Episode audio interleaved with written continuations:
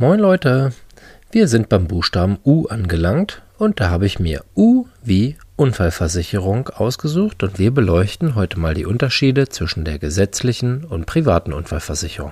Mehr gibt's nach dem Intro. Die gesetzliche Unfallversicherung ist, wie es der Name schon sagt, eine Pflichtversicherung, ist gesetzlich verankert, während eine private Absicherung auf rein freiwilliger Basis ist. Wer ist versichert? In der gesetzlichen sind das Arbeitnehmer, Studenten, Schüler und Kindergartenkinder. Es gibt ebenfalls noch eine gesetzliche Pflichtversicherung für ein paar Berufsgruppen. Da gehören zum Beispiel Landwirte mit dazu. Eine private Absicherung kann jeder abschließen, ähm, der möchte. Und sinnvoll ist das Ganze natürlich für alle, die so ein bisschen durchs Raster fallen.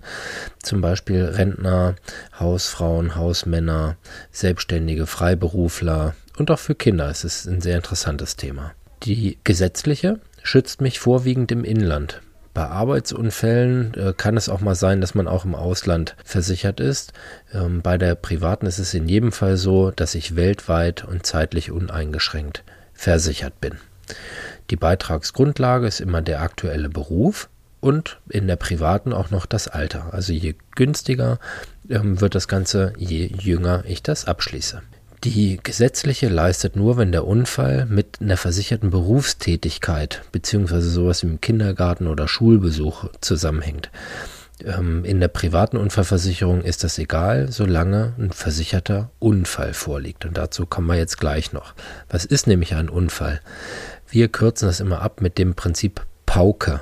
So, und hier Anfangsbuchstaben stehen für plötzlich von außen auf den Körper einwirkendes Ereignis. Also P wie plötzlich, Au wie von außen, K auf den Körper und E wie einwirkendes Ereignis. Das ist ähm, das, was man sich relativ gut merken kann. Und ähm, wenn das eben eintritt, dann ist das Ganze ein Unfall und eben auch versichert. Als wichtiger Unterschied sei hier noch gesagt, dass es bei der gesetzlichen Unfallversicherung eine Lohnfortzahlung gibt. Das ist in der privaten natürlich nicht der Fall. Renten werden gezahlt, bei der privaten, so wie ich das abgeschlossen habe. Also es ist ein Kann-Kriterium. Wenn ich eine Rente eingeschlossen habe, dann ist es so, dass die meistens ab einem Invaliditätsgrad von 50 Prozent gezahlt wird. Das heißt, bin ich zu 50 Prozent invalide, würde ich eine lebenslange Rente bekommen. Bei der gesetzlichen ist es so, dass ich ab einer Minderung der Erwerbsunfähigkeit von 20 Prozent ähm, eine Leistung bekomme und Berechnungsgrundlage ist da mal der Jahresverdienst.